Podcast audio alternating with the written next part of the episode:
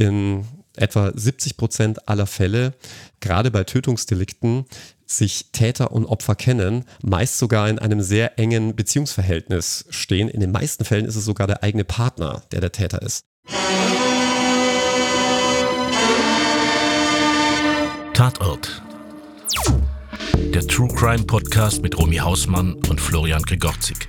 Hallo und herzlich willkommen zu Tatort, der True Crime Podcast. Mein Name ist Romy Hausmann. Und ich bin Florian Gregorzik. Und ja, was sollen wir sagen? Wir beide haben die große Ehre, die Nachfolgerinnen und Nachfolger von Philipp und Lotti aka Vis-a-vis bei diesem Podcast zu sein. Freuen uns natürlich sehr, ist eine sehr große Ehre. Bevor es aber losgeht und wir auch direkt ins Thema unseres ersten Films einsteigen, würde ich sagen, vielleicht stellen wir uns erstmal ein bisschen vor und klären vielleicht auch die wichtigste Frage überhaupt. Was haben wir beide mit Tatort am Hut, Romy? Das ist eine sehr gute Frage, ne? Also was mich angeht, ich würde sagen, ich habe so die klassische Tatort-Zuseherinnen-Karriere hinter mir. Schon so als Kind, weißt du, wenn du dich so Sonntagabends wieder aus dem Bett geschält hast und dann so heimlich in Richtung Wohnzimmer gerobbt bist, wo die Eltern vom Fernseher saßen. Und da habe ich dann immer so vor der geschlossenen Wohnzimmertür gehockt, damit ich mir den Tatort wenigstens als Hörspiel reinziehen konnte. Und dann war ich am nächsten Tag in der Schule natürlich eine Heldin. Naja, und heutzutage bin ich Füller-Autorin. Das heißt, ich denke mir gerade auch solche Geschichten aus für meine Bücher. Und zudem habe ich ja auch noch einen True Crime Podcast mit Dr. Marc Benecke, der sehr logisch auch einfach nur heißt Hausmann und Benecke. Und bei dem sezieren wir wahre Verbrechen und gleichen sie auch unter anderem darauf ab, ob man diese wahren Verbrechen als fiktionale Stoffe erzählen könnte. Und bei dir, Flo? Genau wie du bin auch ich mit dem Tatort aufgewachsen. Ich komme aus dem Ruhrgebiet und da ist natürlich auch Schimanski bis heute ne, eine prägende kulturelle Figur, auch wenn vielleicht nicht alles, was der so vor allen Dingen in Bezug auf Frauen immer so von sich gegeben hat, heute, heute noch so angebracht ist. Ähm, aber kleiner Einschub, ne? Die Leute sehen uns ja nicht, die hören uns ja nur. Aber so ja. dieses Schimanski-Ding so mit deiner Brille, ne, das hat schon Spuren hinterlassen. ich weiß nicht, ob ich das jetzt als Beleidigung oder als Kompliment Nein, nein, nein, die soll. ist sehr cool. Die ist sehr cool. Ja, vielen Dank. Ähm, eine Sache, die ich bis heute tatsächlich am Tatort immer noch total interessant und spannend immer finde, weil ich bin eigentlich auch politischer Journalist neben diesem Podcast hier. Ich mache zum Beispiel auch den Nachrichtenpodcast 630, wo wir jeden Tag so über die News des Tages sprechen. Und ich finde am Tatort vor allen Dingen eben auch das Thema hinter dem Thema so spannend. Also jeder Tatort hat ja auch so einen politischen Bezug, einen gesellschaftlichen Bezug. Und das finde ich total cool. Und deswegen freue ich mich auch total, dass wir beide quasi jetzt hier diesen Podcast zusammen machen und äh, so das Beste aus beiden Welten vielleicht vereinen können. Ja, das stimmt. Ich freue mich auch riesig. Bevor es losgeht, eine Content-Warnung. In diesem Podcast sprechen wir explizit über Gewalt. Das kann belastend und retraumatisierend wirken. Wenn ihr selbst Erfahrungen mit Gewalt gemacht habt oder Betroffene kennt, findet ihr anonym 24 Stunden am Tag und kostenfrei Unterstützung bei der Telefonseelsorge unter 0800 dreimal die 1, 0, dreimal die 1. Diese und weitere Informationen findet ihr auch nochmal in den Show Notes. Yes, wir reden heute über den Tatort Die Blicke der anderen. Ähm, bevor wir jetzt aber auch nochmal zu unseren Eindrücken vom Tatort kommen, vielleicht auch nochmal eine kleine Spoilerwarnung. Also wir werden natürlich in dieser Folge hier auch explizit über Plot-Twists der äh, Sendung sprechen. Deswegen wenn ihr die Sendung noch nicht geschaut habt, wenn ihr die Tatort-Folge noch nicht gesehen habt, dann macht das vielleicht auch erstmal und hört dann weiter. Ja, ich würde sagen, wir legen mal los. Wie hast du denn den Film so empfunden? Also ich sagte, mir hat der persönlich ganz schön zu schaffen gemacht. Wir haben ja eine mhm. weibliche Hauptfigur, die Sandra. Ja, sie ist eine Frau, sie ist Mutter und sie lebt im Dorf. Also wenn du mich jetzt da hinstellst und stellst dir das vor wie so einen einarmigen Banditen und du ziehst einmal dran, dann hättest du in dem Moment hier drei Kirschen und den Jackpot geknackt, weil ich bin offenbar auch eine Frau, ich bin auch Mutter und ich lebe auf dem Dorf. Und ich kann dir sagen, wenn du so vom Dorf kommst, da lebst du ja auch nie so richtig für dich alleine ne? Also da gibt's ja immer so die Edeltrauts und Ingeborgs, die selbsternannten Dorfsheriffs, die immer so aus ihren Fensterbrettern raushängen. Also ich bin da sehr mitgegangen und gerade auch in meiner Rolle so als Mama, äh, selber von einem Sohn auch, war, ich habe schon ganz schön mitgelitten. Ja. Mir ging das ganz schön nahe, ja. Und du bist ja offensichtlich keine Mutter und äh, Großstädter. Wie ging es dir damit? Ja, also ich, genau, ich habe keine Kinder. Ich kann mir das aber total gut vorstellen, dass das für dich wahrscheinlich nochmal anders gewesen ist. Ähm, ich habe tatsächlich so ein bisschen die ganze Zeit auf dem Rand von meinem Sitz gesessen, weil ich die ganze Zeit gedacht habe, die Sandra, die muss doch jetzt endlich mal reden. Die muss doch jetzt einfach mal diese eine Sache sagen, ohne jetzt schon zu viel vorwegzunehmen. Ähm, aber vielleicht fangen wir jetzt auch erstmal dann mit einer kurzen Zusammenfassung an, falls jemand den Tatort dann doch noch nicht gesehen haben sollte.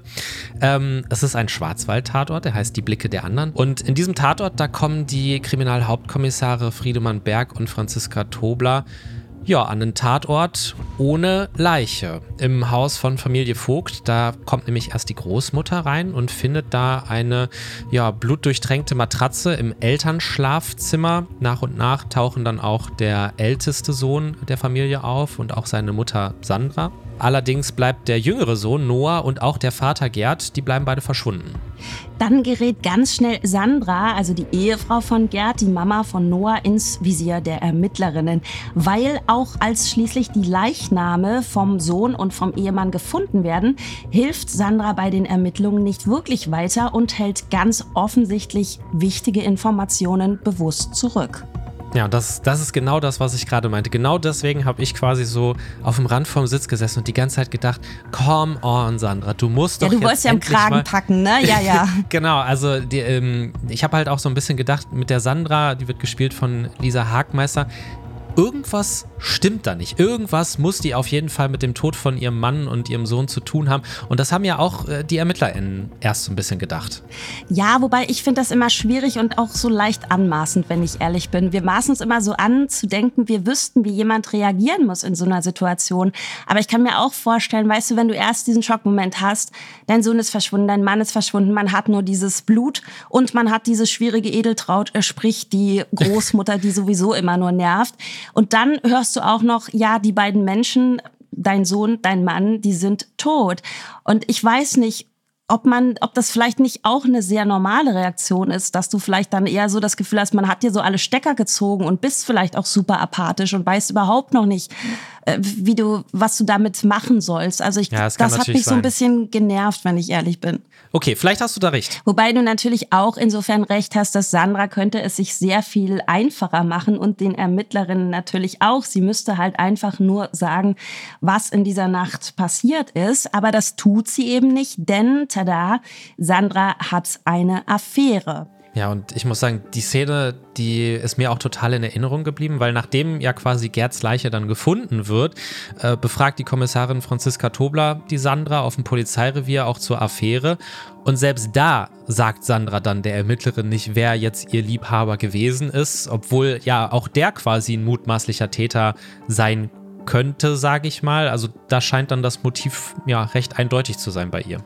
Wobei, naja, also es kann natürlich auch sein oder es ist tatsächlich auch so, sie möchte eben diesen Liebhaber auch schützen. Der ist ihr mhm. ja wichtig. Es ging ihr ja bei diesem Mann nicht darum, dass sie irgendwie außereheliche Ertüchtigung gesucht hat, sondern das ist ja ein Mensch, der ihr auch emotional wahnsinnig wichtig ist. Und er hat eben auch eine Familie und sie schweigt, um quasi sein Leben nicht auch noch zu zerstören. Sie weiß ja gerade auch selber, wie es ist, wenn ein Leben zerstört ist, nämlich ihres. Für die Ermittlerin bedeutet das, ja, um Sandra zu verhaften, fehlen einfach wichtige Indizien, aber ohne ein Alibi oder irgendeinen Hinweis darauf, mit wem sie nun eben diese Affäre hat, ja, es halt auch nichts, was Sandra entlasten kann. Also eine sehr verzwickte Situation. Ja, und das führt halt einfach zu zwei Problemen. Also einerseits kann sie nicht ausgeschlossen werden von den Ermittlungen, also sie könnte immer noch die Täterin sein. Falls sie es aber nicht ist und trotzdem nichts sagt, dann verschwenden die ErmittlerInnen hier einfach gerade kostbare Zeit, um die wahren Täterinnen oder den Täter zu finden. Äh, wir sprechen natürlich über den Film auch nochmal am Ende dieser Folge etwas ausführlicher. Jetzt wollen wir aber erstmal unseren Gast begrüßen. Mit dem wollen wir genau über diese Problematik auch sprechen, also Zeuginnen oder Zeugen, die einfach wichtig wichtige Informationen verschweigen oder vielleicht auch Beschuldigte, die einfach nicht mit ihrem Alibi rausrücken. Darüber sprechen wir mit Dr. Alexander Stevens, der ist Strafverteidiger, macht für Bayern 3 den True Crime Podcast Tödliche Verbrechen und ist auch noch dazu Bestseller-Autor. Deswegen sage ich jetzt erstmal herzlich willkommen, Dr. Alexander Stevens. Ja, schön, dass ich dabei sein darf. Hallo. Hallo Alex, ich freue mich ganz besonders, dass du heute bei uns bist. Wir kennen uns ja persönlich. Die True Crime Bubble ist ja nicht so groß, da läuft man sich ja schon auch mal über den Weg.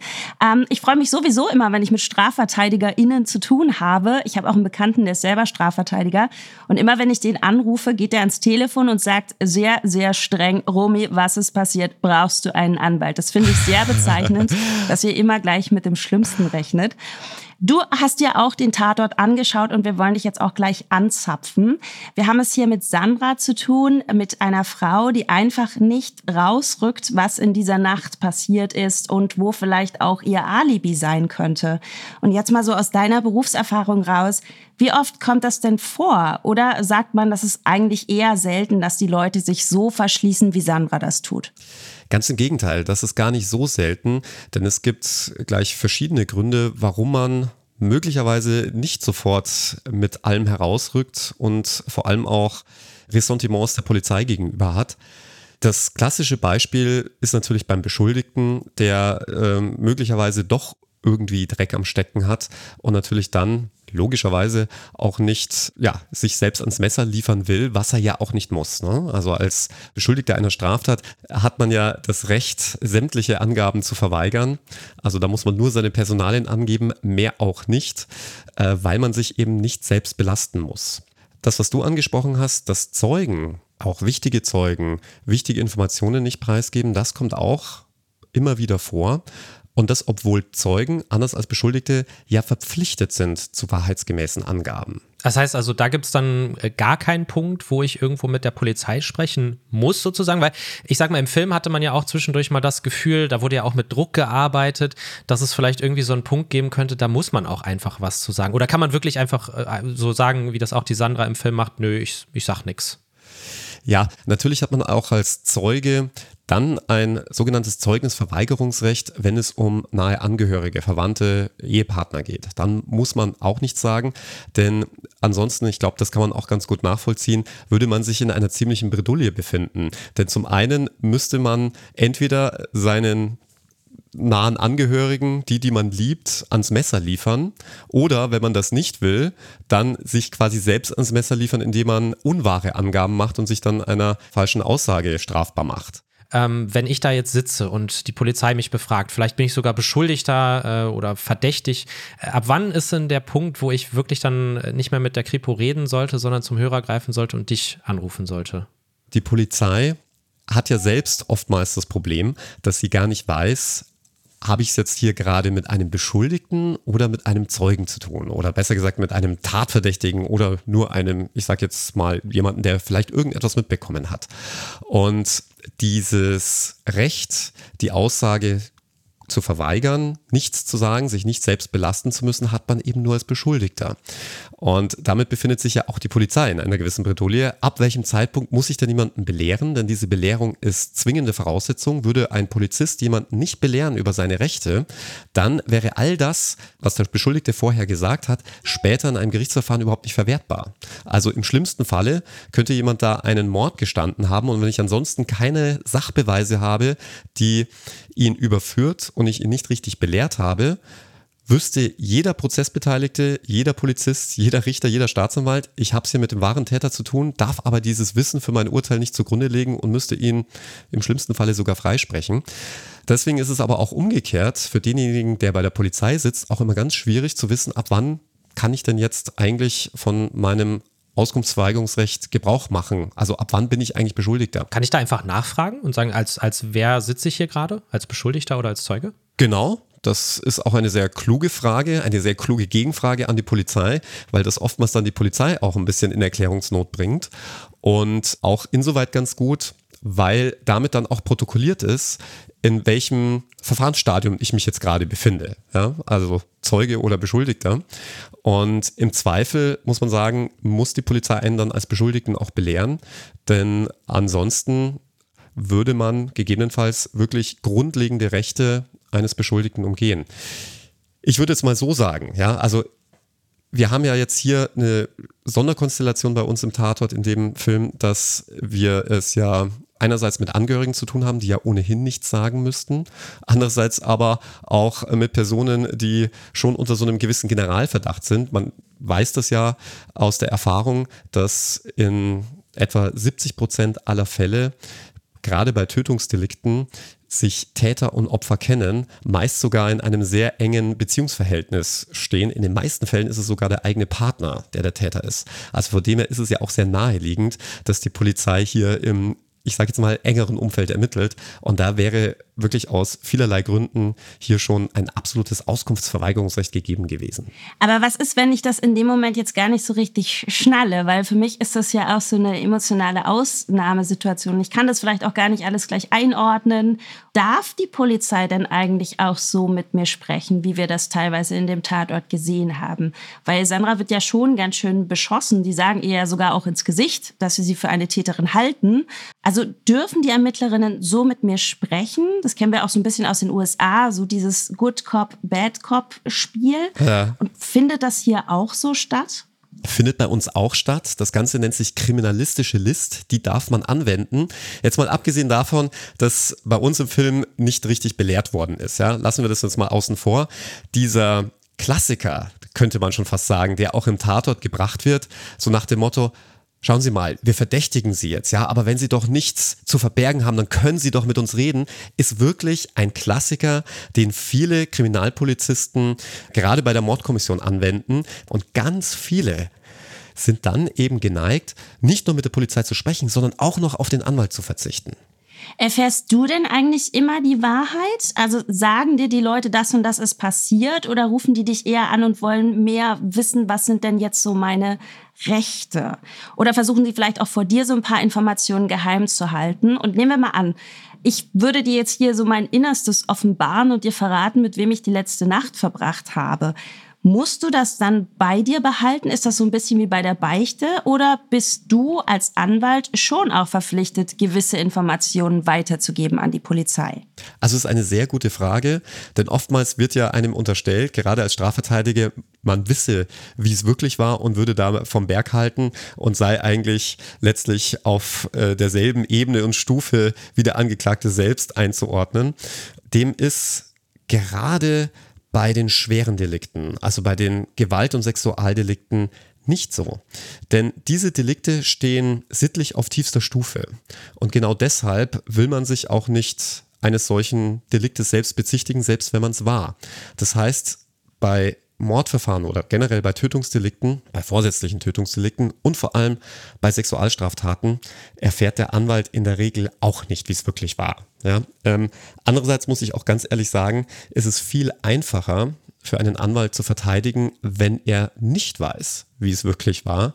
Denn wir alle sind, in Deutschland ist es zumindest so, sogenannte Organe der Rechtspflege. Wir haben alle nicht nur dasselbe studiert, sondern sind genauso anzusehen wie, ich sage jetzt mal, ein Richter oder Staatsanwalt, was Wahrheitspflichten angeht. Der Beruf des Anwalts umkleidet ja auch eine gewisse Autorität, die nach außen hin auch ein viel größeres Maß an Glaubwürdigkeit vermittelt.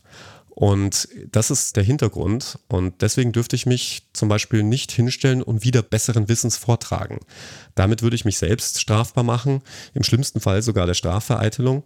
Deswegen ist es deutlich einfacher, als Strafverteidiger zu verteidigen, wenn einem der Mandant nicht sagt, wie es wirklich war. Hattest du denn vielleicht auch schon mal einen Fall, wo sich auch einfach Leute, die sich vielleicht gut persönlich kannten, einfach äh, gedacht haben, okay, ich möchte jetzt meinen Freund, meine Freundin, meinen Kollegen, meine Kollegin äh, nicht belasten in der Situation? Ja, wir hatten jetzt jüngst einen sehr skurrilen Fall.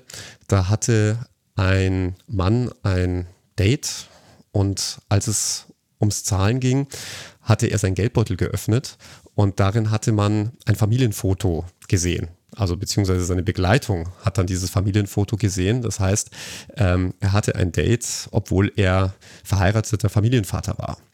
Und Daraufhin hat sie ihn einfach erpresst und gesagt, pass auf, wir gehen jetzt zusammen zur Bank und du zahlst mir 10.000 Euro, sonst sage ich deiner Frau, dass du sie betrügst.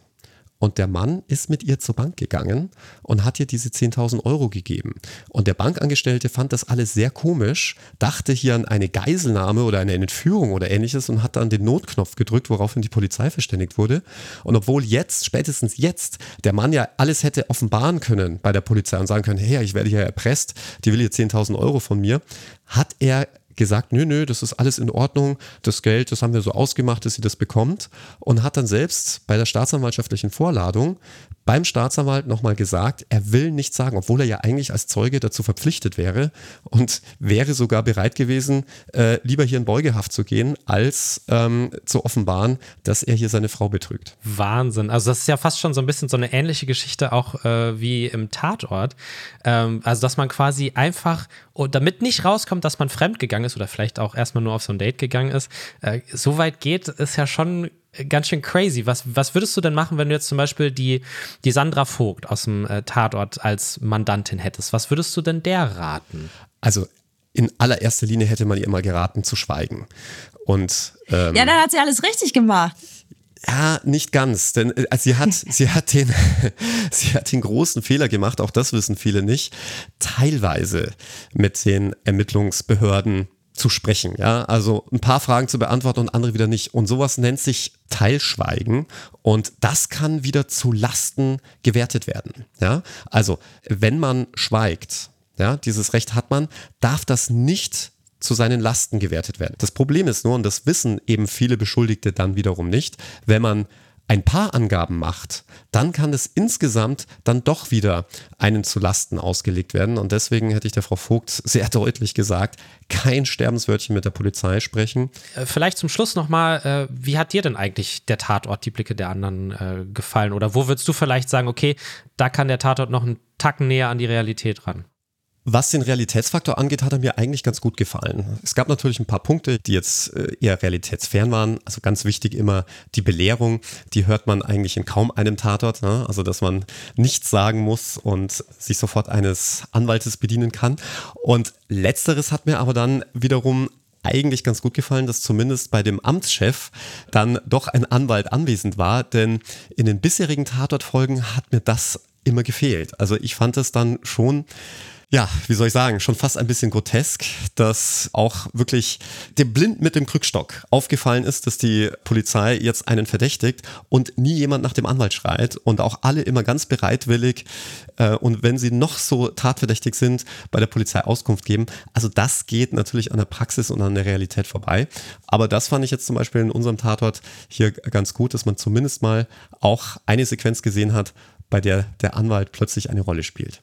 Wie ist denn das so bei dir? Also schaust du regelmäßig Tatort oder sagst du nein, das ist, ich weiß halt, dass in der Realität manche Dinge eben doch ein bisschen anders laufen und mich piekst das dann zu sehr. Also da kann ich überhaupt nicht mitgehen.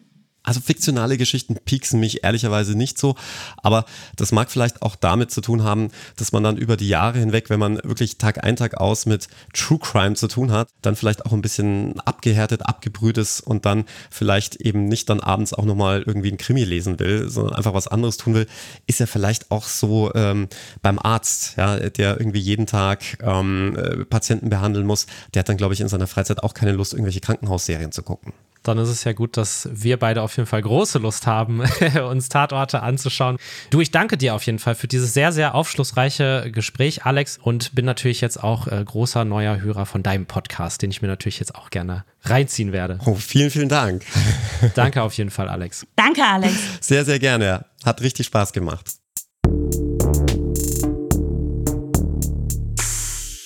Also ich werde jetzt in Zukunft, wann immer ich vernommen werde, ja, in Klammern, hoffentlich passiert das nicht so oft. Punkt, Punkt, Punkt. Ich werde immer zuerst sagen, Freunde, als was sitze ich hier? Ja, bin ich jetzt hier Zeugin, bin ich Beschuldigte?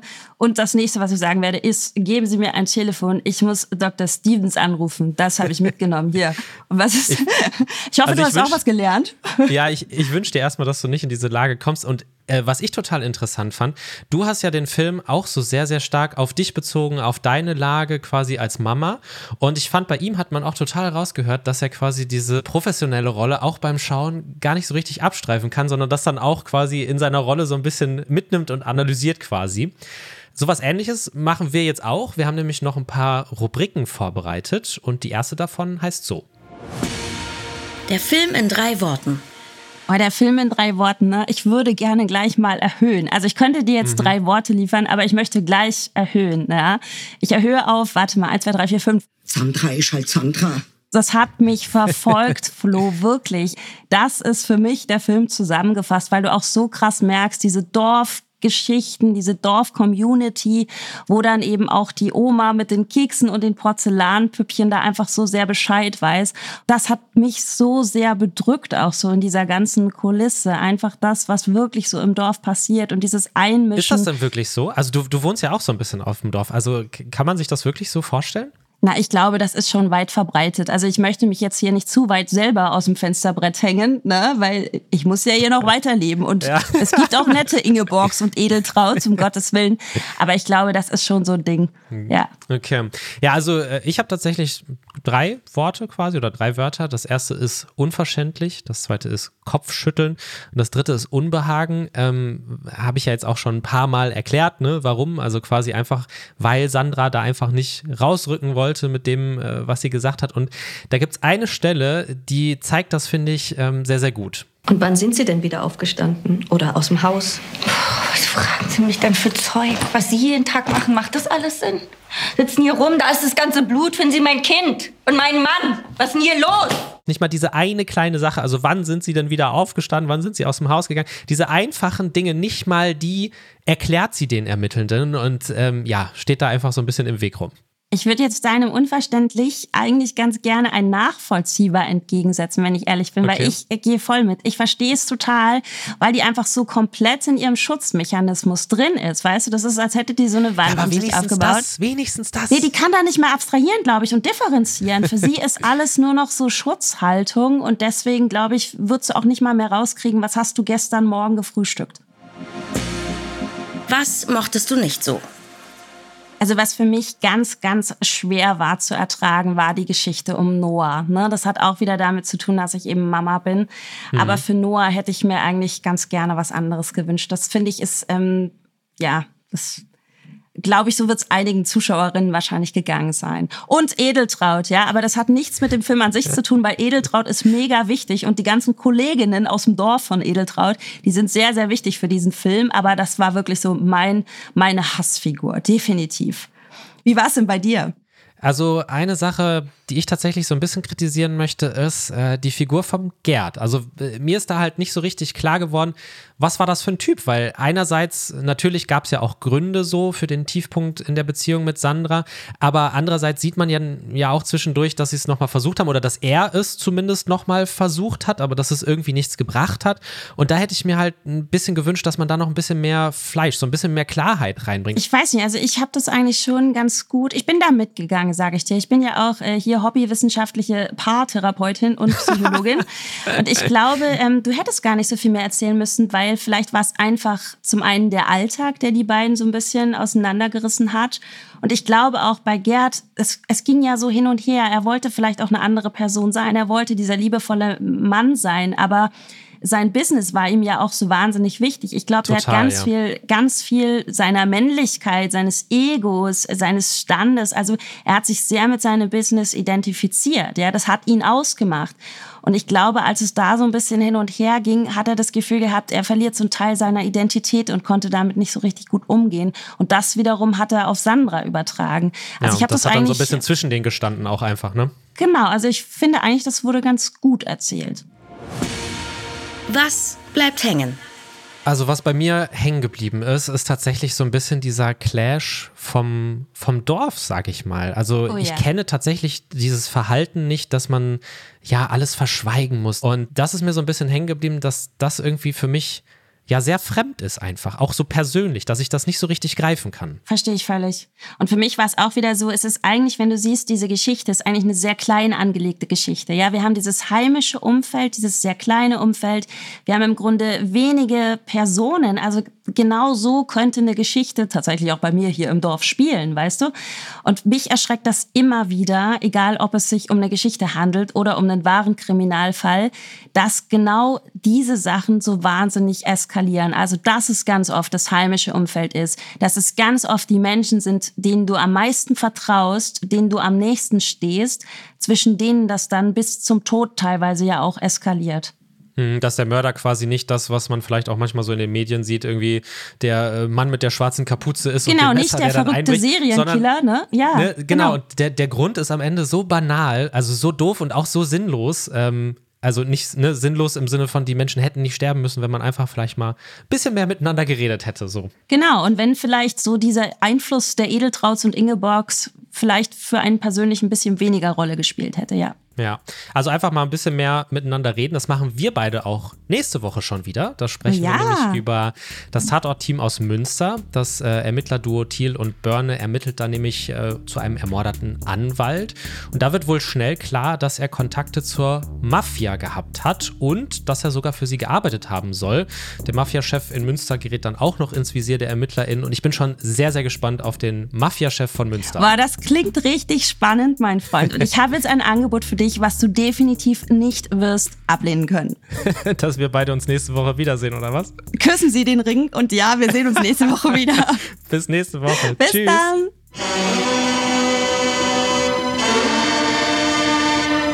Tatort. Der True Crime Podcast mit Romy Hausmann und Florian Gregorzik ist eine Produktion von ARD und Bose Park Productions. Filme und Podcasts findet ihr in der ARD Mediathek und Audiothek.